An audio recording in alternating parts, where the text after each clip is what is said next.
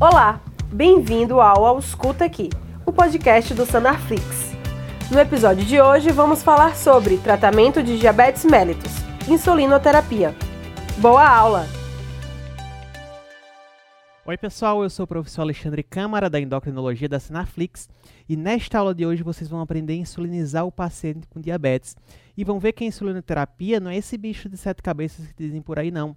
É fácil de entender, agora vocês precisam compreender a fisiologia da secreção pancreática de insulina para daí discutirmos a insulinoterapia no diabético do tipo 1, os cuidados com a sua insulinização e fechando a aula falar da insulinoterapia no DM2 que em alguns casos é preciso sim.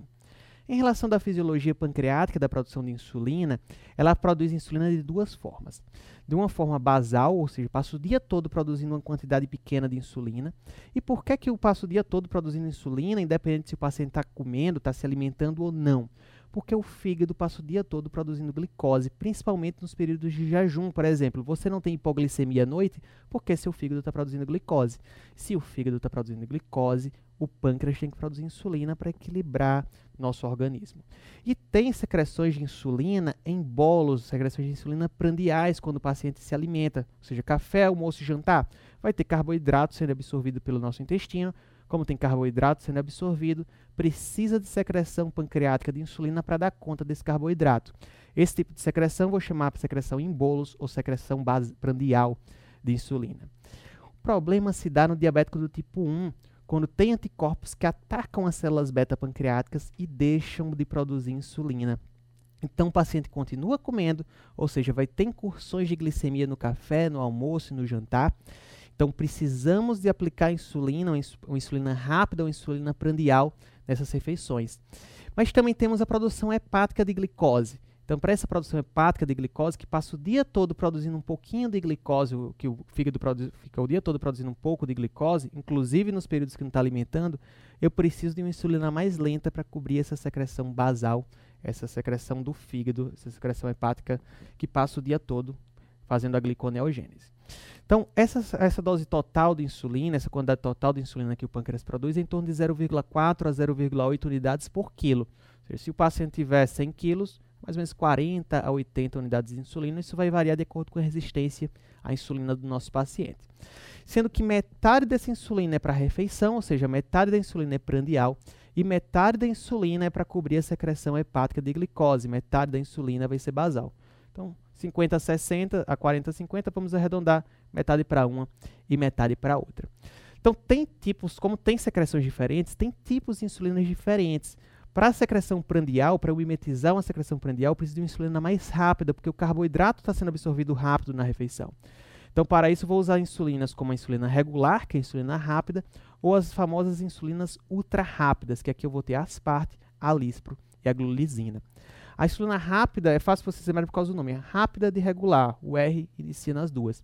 Começa a agir em 30 minutos, por isso a recomendação de quando o paciente for comer 30 minutos após, aplica a insulina regular, para depois de 30 minutos comer. Às vezes a comida já esfriou, mas precisa manter bem a glicemia, senão vai ter complicações crônicas.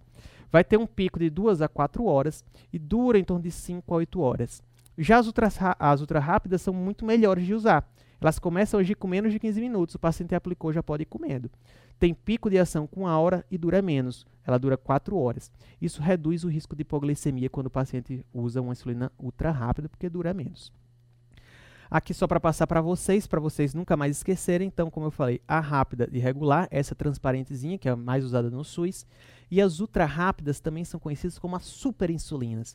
E eu falo superinsulinas não é à toa, é porque só as ultra rápidas têm S no nome e todas as ultra rápidas têm. Então, Lispro tem o S, Glulisina tem o S e Aspart tem o S. Então, na prática clínica de vocês, quando vir uma prescrição com a insulina lá com um S lá no nome dela, lembra, é uma insulina ultra rápida.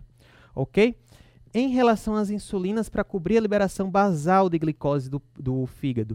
Então, nesse caso, vou também ter três grupos de insulinas. Eu vou ter as insulinas intermediárias, no caso só tem uma, no caso seria intermediária, que é a famosa NPH, a insulina mais usada no Brasil. Começa a agir com 2 a 4 horas, tem pico de ação de 4 a 10 horas e tem duração de 10 a 16 horas. Então, vendo aqui a duração do efeito dela, 10 a 16 horas, a gente já pressupõe que não dá para usar NPH uma vez por dia para um paciente com diabetes do tipo 1. Temos que usar duas ou três vezes por dia. Ah, temos as insulinas lentas, que também começam a agir próximos da NPH, mas elas têm um pico, elas não têm pico de ação no caso da glagina e no caso da DTMI tem um pico de ação de 6 a 8 horas.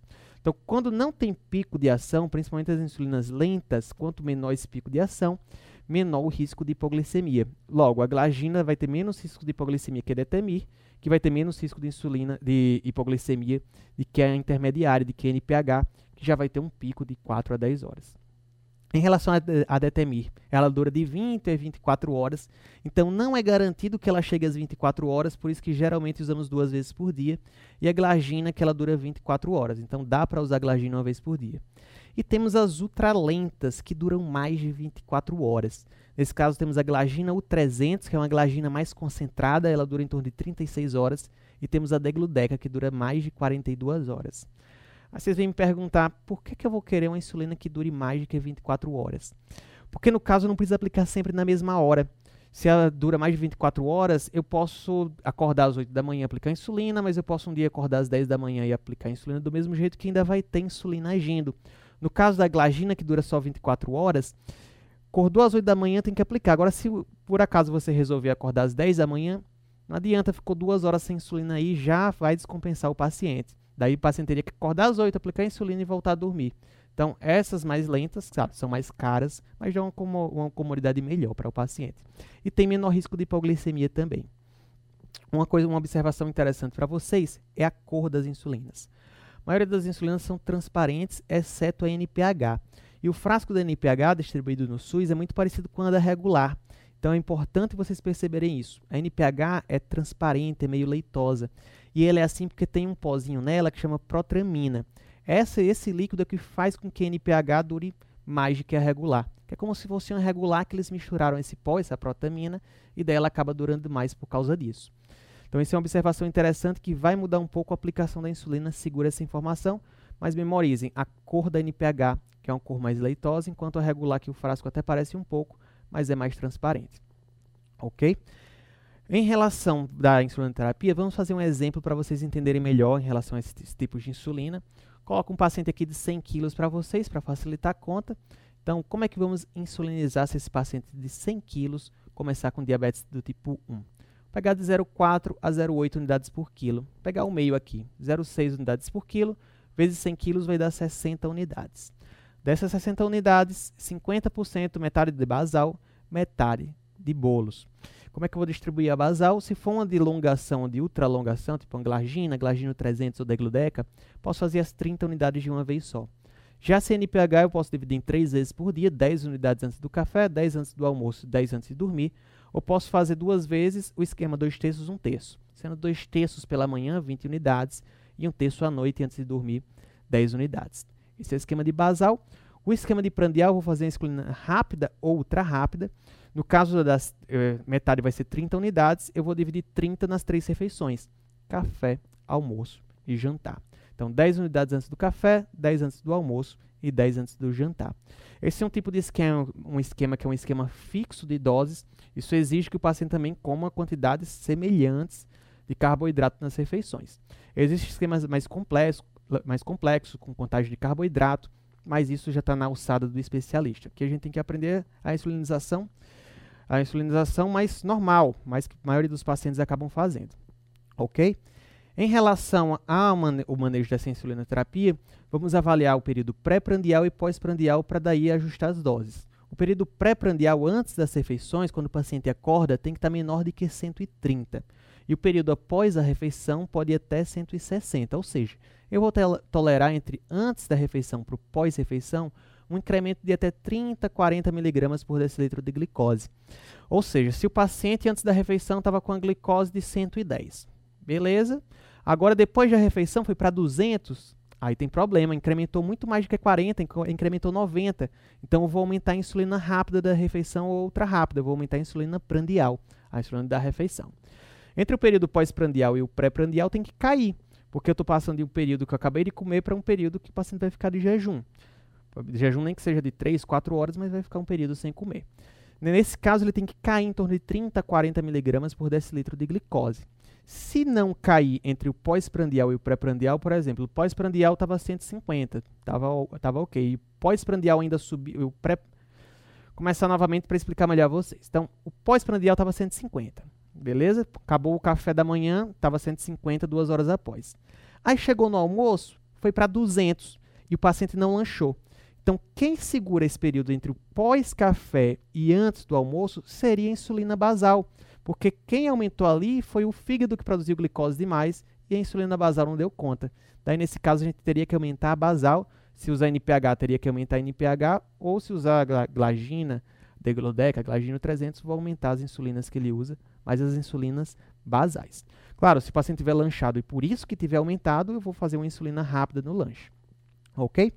Então aqui são os princípios, é, os princípios que vocês têm que saber em relação à insulinização. Agora os cuidados que são muito importantes.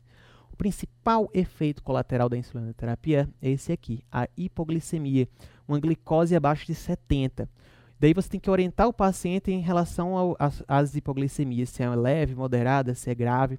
Então, na hipoglicemia leve, o paciente vai ter fraqueza, mal-estar, mas o nível de consciência vai ter preservado. Ele vai estar tá sentindo ali, vai estar tá uma coisa estranha, mas vai estar consciente e orientado.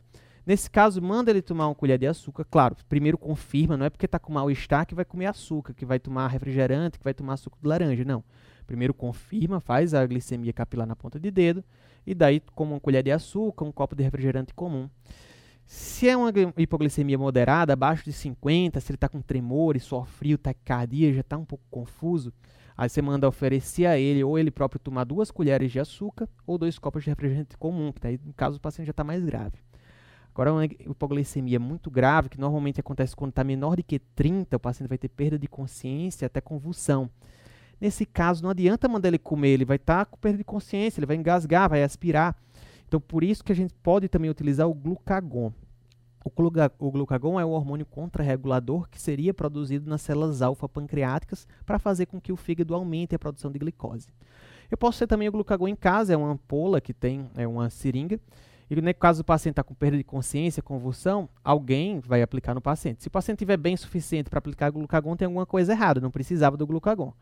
Mas no caso dele estar tá convulsionando, algum terceiro, alguma pessoa que, conhece, que conheça ele, vai pegar, lá, pegar o glucagon aplicar no paciente subcutâneo, intramuscular, em qualquer lugar, e daí vai aumentar a glicose de maneira muito rápida. Aí vai requerer também socorro médico, vai levar para o pronto atendimento para investigar quais as causas dessa hipoglicemia que o paciente está tendo. Também assim que ele recuperar o nível de consciência, já come, porque da mesma maneira que o glucagon sobe muito rápido, também vai cair. Daí se cair, vai voltar a ter uma hipoglicemia grave. Em relação às causas de hipoglicemia, a gente tem que pensar sempre dos fatores que estão associados. Então, se é algum erro alimentar, se é um erro de dose, tipo aplicou e não comeu, se o paciente tem insuficiência renal ou tem insuficiência hepática que estão fazendo a insulina ficar mais tempo do que o que deveria no organismo. E outra coisa, sempre que tiver uma hipoglicemia, medir após 15 minutos para ver se está corrigindo. Porque se não tiver corrigido, come novamente, toma uma colher, duas de açúcar, toma, colher, toma um copo, dois de refrigerante, até corrigir. Cuidados com a insulina. Primeiro, a estocagem da insulina. Como que deve ser feito? Antes de abrir a insulina, seja caneta, seja o frasco, deve ser guardado em local fechado, de preferência geladeira, 4 graus. Então, 4 graus normalmente é aquela gaveta das frutas lá embaixo. Então, deixa lá. Às vezes, se deixa naquela gaveta de cima, ela até congela, dá, dá menos de 4 graus. E se deixa na porta, que fica abrindo e fechando a geladeira, ali pode também ter uma temperatura acima de 8 graus, que daí não vai ser legal para a insulina. Então, a, dentro, desse, dentro de 2 a 8 graus, ela vai durar até a validade dela. Se a validade for 2 anos, 3 anos, vai ficar durando. Agora, depois que abre a insulina, meio que tanto faz se está um ambiente até 30 graus, ou seja, se está em, em, temperatura ambiente, ou está refrigerado. Então, não precisa deixar na geladeira obrigatoriamente depois que abre. A não ser que você esteja no Piauí, porque aí o Piauí vai ter temperatura acima de 30 graus, vai estar tá lá muito quente, daí nem adianta, não adianta colocar em temperatura ambiente, que daí vai desnaturar a insulina. A insulina é uma proteína, temperaturas altas ela não vai funcionar. Mas na, na maioria do Brasil dá para colocar em ambiente, temperatura ambiente, que dói menos. A insulina, quando está gelada e vai aplicar, ela dói um pouco. Quando se deixa em temperatura ambiente, ela dói menos, facilita para o paciente aderir. Ok? Depois de um mês de uso, daí vai descartar a insulina, descarta em local apropriado, normalmente os postos de saúde têm. Em viagens, é importante proteger a insulina do sol, então deixar em, em, isopores, deixar em caixas térmicas. Se você já abriu a insulina, é a mesma coisa, não precisa deixar em caixa térmica com gelo dentro, não. Caixa térmica só para proteger das grandes variações de temperatura. Beleza? Outros cuidados que temos que ter de seringas e agulhas. A seringa pode até ser reutilizada, de preferência não, porque quanto mais reutiliza uma seringa, mais dói, mais incomoda o paciente. Mas se não, se está com os recursos financeiros apertados, pode reutilizar seringa e agulha. Agora tem que ser da mesma pessoa, não vale reutilizar para um, depois para o outro, não. A mesma pessoa pode reutilizar, desde que esteja, não esteja contaminada. E lembrar que quanto mais se reutiliza, mais incomoda o paciente. E uma outra coisa que a gente deve ter em mente quando reutiliza é que aumenta o risco de lipohipertrofia. Lipohipertrofia é isso aqui que eu mostro para vocês nessa foto. Tanto aplicar a mesma seringa, ou seja, vai, que vai incomodar mais, vai gerar mais inflamação, e quando, principalmente quando o paciente não faz rodízio, fica aplicando no mesmo local, aquele tecido gorduroso, aquela, aquele tecido subcutâneo inflama e gera esse, esse, esse tumor. É como se fosse um tumor de gordura, uma, uma, uma tecido gorduroso hipertrófico. E daí não adianta aplicar ali mais, porque não absorve adequadamente. Então, às vezes, o paciente descompensa, você fica imaginando porque que o paciente está com uma hiperglicemia tão importante. Às vezes vai examinar a barriga dele, tem uma lipohipertrofia, ele está aplicando lá em cima. Às vezes dói até menos, porque essa lipohipertrofia tem menos sensibilidade, fica aplicando ali e daí não está absorvendo nada da insulina. Então, dica importante aí para vocês: descartar a seringa com agulha em recipiente próprio, se não tem recipiente próprio, pode colocar na embalagem de café, numa lata que na lata de metal que seja, coloca lá dentro e leva na unidade básica de saúde que eles descartam. E não é recomendado higienizar a seringa, ou seja, se não adianta você ficar lavando com álcool, lavando com água e sabão, isso não existe, isso até piora em relação à aplicação, vai inflamar mais, aumenta o risco de lipohipertrofia. Cuidados no preparo da insulina, higienização. Então, higieniza as mãos, higieniza o sítio de aplicação, pega um, um, álcool, pega mesmo um sabonete, limpa o local que vai aplicar. E a tampa também da insulina. Aqui na tampa da insulina do frasco, daí você pode pegar um, um álcool, um algodão com álcool e passar em cima para evitar estar contaminada. Homogeneização. Isso é importante quando eu falo de insulina NPH. As outras não precisam. A NPH, como eu falei, tem aquele pozinho de protramina. Então aquele pó, normalmente, se deixa muito tempo parado, a insulina vai decantar, vai ficar mais embaixo. Daí você tem que homogeneizar, então pega o frasco, rola 20 vezes na mão. Evita de fazer muito rápido, porque na hora que faz muito rápido, pode também desnaturar um pouco a insulina, modificar um pouco a molécula dela se você fizer com muita força. Então, rola, faz de maneira mais lenta para homogeneizar melhor. E quando for aplicar, uma dica importante é introduzir o ar dentro do frasco. Como assim? Então, se lembra daquele caso que eu falei para vocês, que a gente vai aplicar 60 unidades ao total, 30 de basal, 30 de bolos? Então, resolvi aplicar meus 30 unidades de basal, peguei um frasco aqui de glagina. Vou pegar o frasco de glagina, o frasco é hermeticamente fechado, tem uma borracha, você introduz a agulha da seringa e vai aspirando. Se eu não coloco ar dentro, vai chegar uma hora que vai criar um vácuo que eu não consigo mais utilizar o frasco.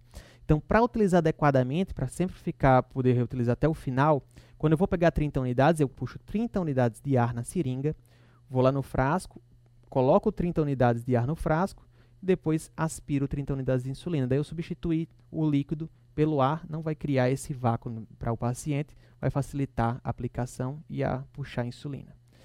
Relação da coleta da insulina, vai introduzir a agulha perpendicularmente no frasco, se é uma caneta, não precisa, não tem trabalho. A caneta já vem pronta, só o paciente aplicar. Vai introduzir perpendicularmente, colocar o ar e retirar. Uma outra coisa muito importante, se o paciente está usando duas insulinas na mesma hora, está usando basal bolos, vai aplicar de manhã tanto a insulina mais lenta quanto a insulina mais rápida. Nesse caso, eu só posso misturar na mesma seringa se a basal for NPH. Se for glagina, se for degludeca, se for glagino 300, detemir, eu tenho que fazer cada aplicação sem uma seringa. Então, vou aplicar a rápida e vou aplicar a lenta. Agora, se for NPH, dá para fazer tudo na mesma seringa. Então, nesses casos, eu pego primeiro a insulina rápida, ultra rápida, para depois pegar a NPH. E por que isso? Porque NPH tem aquele pó, que é a protramina. Se você aspira NPH, então o, a seringa, a agulha, vai estar tá contaminada com aquele pó, e colocar na regular, a regular começa a perder um pouco do seu efeito, começa a ficar com uma ação mais lenta. Então não é legal. Primeiro a rápida, é até fácil memorizar. Quem é primeiro? Mais rápido, o rápido ou ultra rápido, depois pega NPH. Ok? Cuidados com a insulinização em relação à aplicação. Eu falei um pouco, tinha comentado um pouco do rodízio, não pode aplicar sempre no mesmo local, tem que ficar rodiziando, aplicar em locais diferentes. Em abdômen, vocês tiram dois dedos do umbigo e qualquer lugar do abdômen pode aplicar. Pode aplicar também no braço, aqui na face lateral do braço, ou na coxa, na face lateral da coxa também é um bom local de aplicar. Normalmente os pacientes preferem aplicar no abdômen, lembrar para eles para fazer o rodízio no abdômen.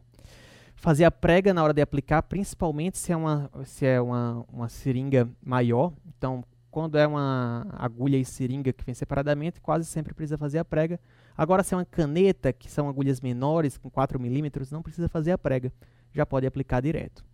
E após a injeção, não é injetar e sair, que daí acabar perdendo um pouco do líquido. Então, injeta, fica 5 a 10 segundos com a agulha no subcutâneo e aí retira. Monitorização do paciente. Vai fazer monitorização com a glicemia capilar antes das refeições todos os dias, para a gente avaliar como que está antes das refeições, que inclusive a gente pode mudar um pouco a, a insulina que vai ser oferecida para o paciente.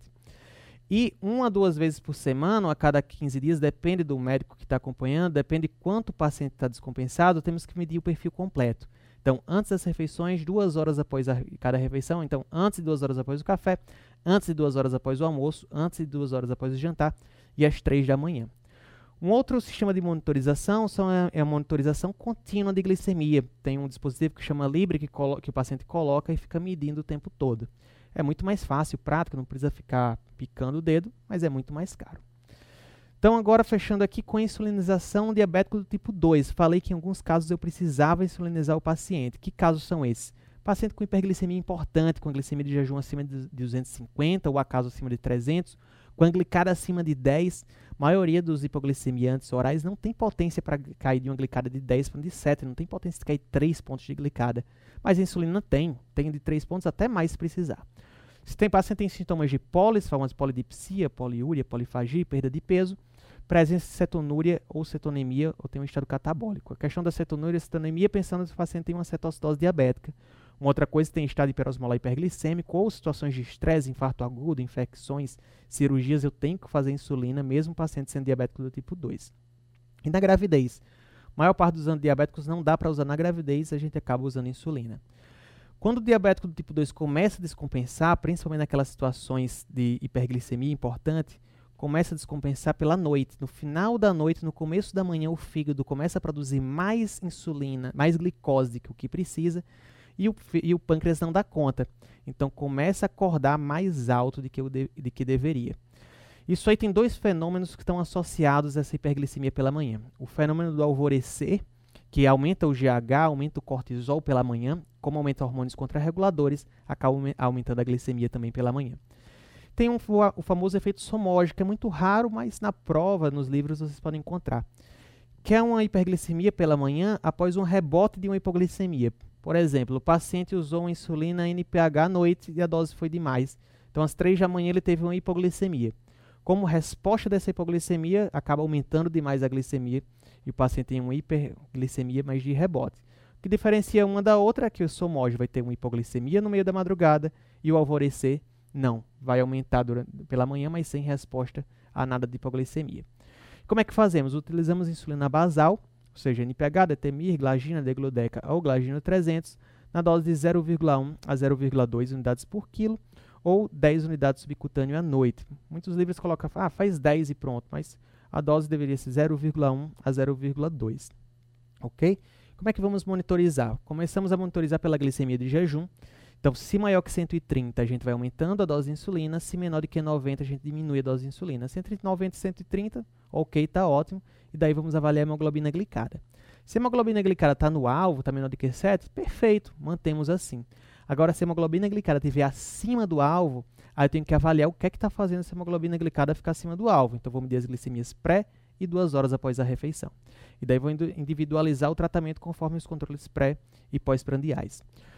Uma coisa que vocês têm que lembrar é os hipoglicemiantes orais, como é que fica quando eu começo a insulina. Então, se for só uma insulina basal, mantenha os hipoglicemiantes orais. Agora, se for insulina basal bolos, eu vou suspender os secretagogos e os inibidores de DPP-4, que aqui não vai ter mais sentido, que não vão ter potência suficiente para fazer nada no organismo.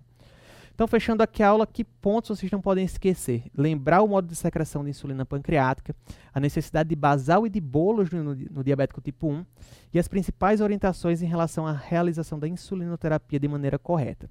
Lembrar das indicações de insulina no diabético tipo 2 e como iniciar essa insulina no diabético tipo 2. Então, pessoal, algumas referências aqui para quem quiser ler mais, se aprofundar mais no assunto. Um forte abraço, até a próxima aula.